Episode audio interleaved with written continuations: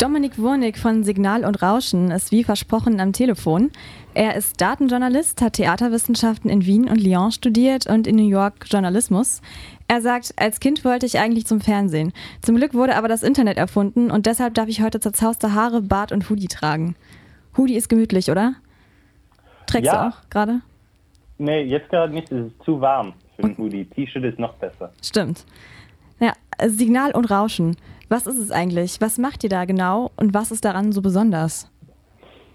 Also gemeinsam mit meinem Kollegen Christian Farnbach äh, kam letztes Jahr im Herbst die Idee auf, naja, im amerikanischen Wahlkampf gab es so viele Umfragen und die haben die kombiniert miteinander und durch komplizierte Berechnungen Meta-Umfragen erstellt. Und äh, haben wir uns gedacht, sowas könnte man doch auch in Deutschland machen, kann man nicht mehr aus Meinungsumfragen herausholen, journalistisch herausholen.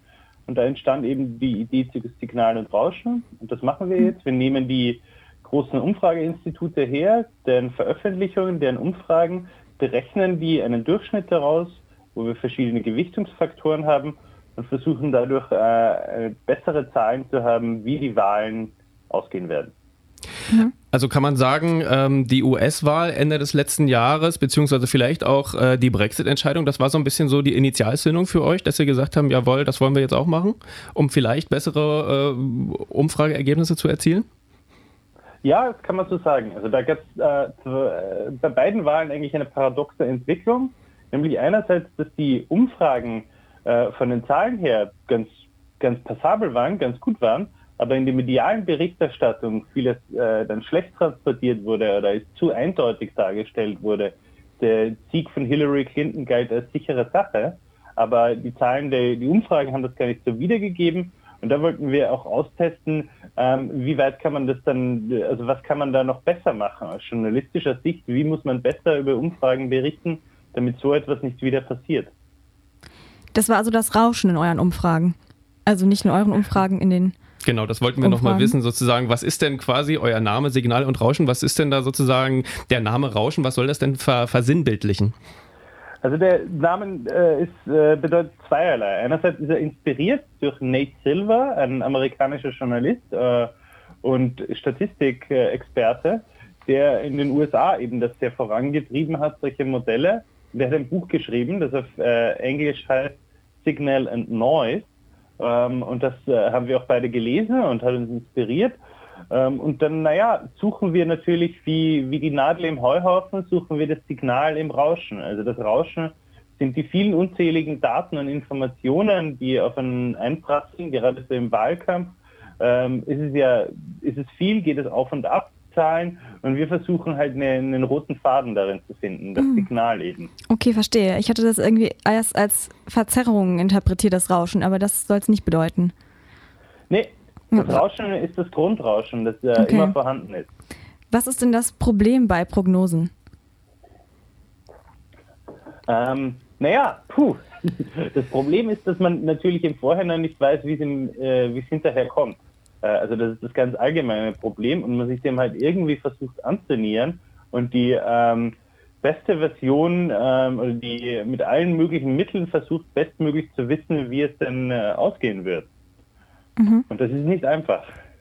Genau, und eure ähm, Idee ist ja nun sozusagen, äh, sich die äh, verschiedenen Institute mit ihren Ergebnissen, die jede Woche veröffentlicht werden, ähm, anzugucken und da eine äh, gewichtete Prognose nochmal draus zu machen. Ähm, dazu nochmal gefragt, welche Institute beobachtet ihr denn? Und ähm, ja, vielleicht noch die, die andere interessante Frage dabei, wieso kommt es denn eigentlich zu unterschiedlichen Ergebnissen bei den verschiedenen Instituten? Ähm, äh, puh, also die, zuallererst mal ein Punkt zurück. Ja. Prognose ist ein schwieriges Wort.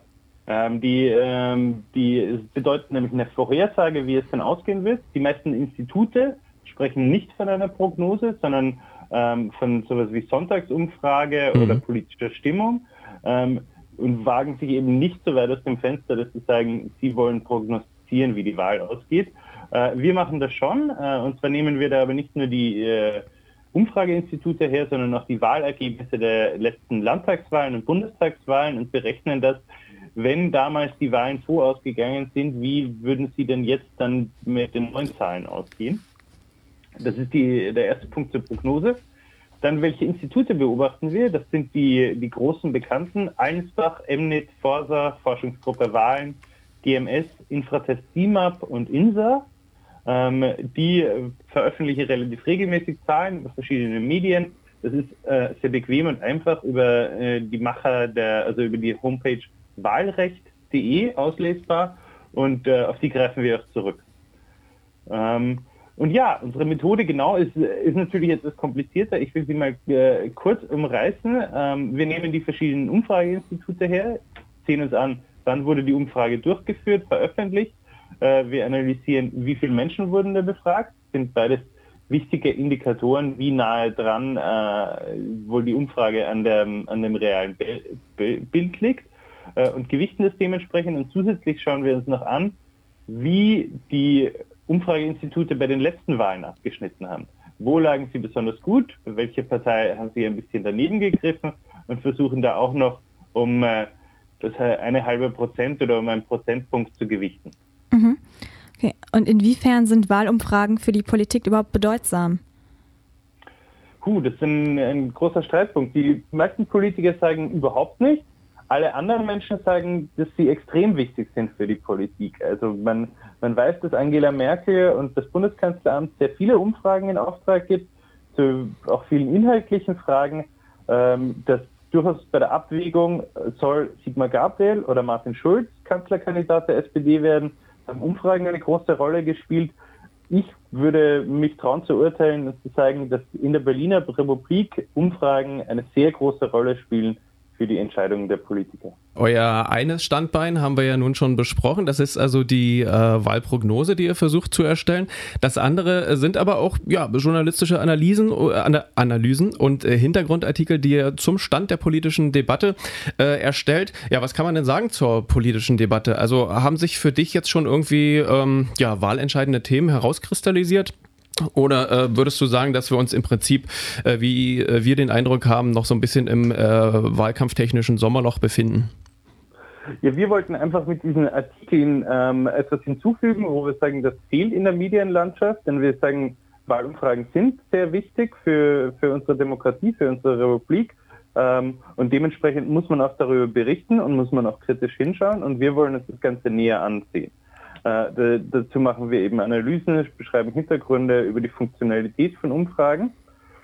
Und wie, wie ich den Wahlkampf jetzt beurteilen würde, ich würde sagen, er ist noch ein bisschen im Sommerloch und äh, kommt jetzt erst langsam raus, äh, raus und nimmt Fahrt aus. Es ist noch lange nicht alles entschieden.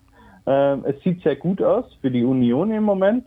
Ähm, es ist, ähm, ist auch im, im langjährigen Schnitt ähm, wie sie jetzt gerade positioniert sind, die Parteien. Aber gerade im unteren Bereich, die vier kleinen Parteien liegen eigentlich ähm, hauchdünn aneinander. Da kann sich noch einiges verschieben. Was könnt ihr jetzt zum aktuellen Trend sagen?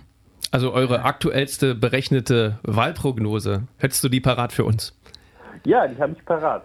Ähm, also es sieht eben, wie gesagt, äh, sehr, so, sehr gut aus für die Union. In der Signal- und Rauschenprognose vom 25.08 steht die Union äh, bei 37,9 Prozent.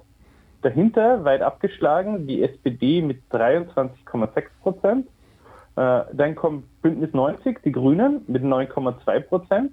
Das ist jetzt eben unsere Prognose. In den Umfragen stehen die Grünen durchaus ein bisschen schlechter da.